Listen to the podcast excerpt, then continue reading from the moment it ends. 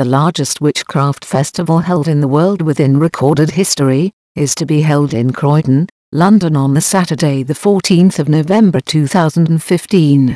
There are more talks and workshops than ever before given by the most famous witchcraft Wiccan authors and experts in the world.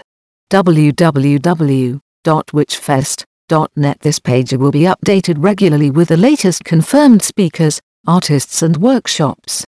Saturday the 14th of November 2015, 10 a.m. to a.m. Clock Fairfield Halls, Croydon, South London, UK.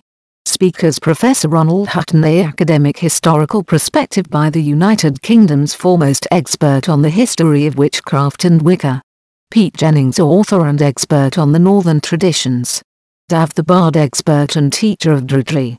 Emma Restall author and expert on many different subjects, founder of Honoring the Ancient Dead. Tylluan Penry solitary pagan witch, and author of Seeking the Green, The Magical Properties of Plants, and Psychic Self-Defense. David Wells medium and astrologer.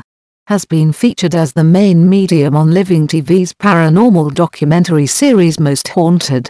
Rufus and Melissa Harrington internationally popular speakers, initiates and experts of Wicca, Thelema and Enochian.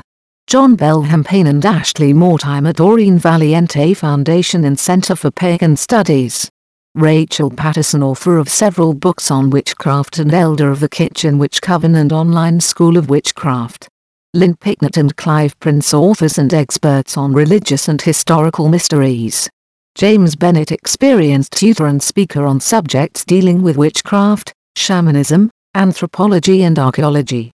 Hannah E. Johnston author of Children of the Green, Raising Our Kids in Pagan Traditions and is a regular blogger for Patheos. So order quickly tickets this is a unique opportunity. Blessed from Brighid.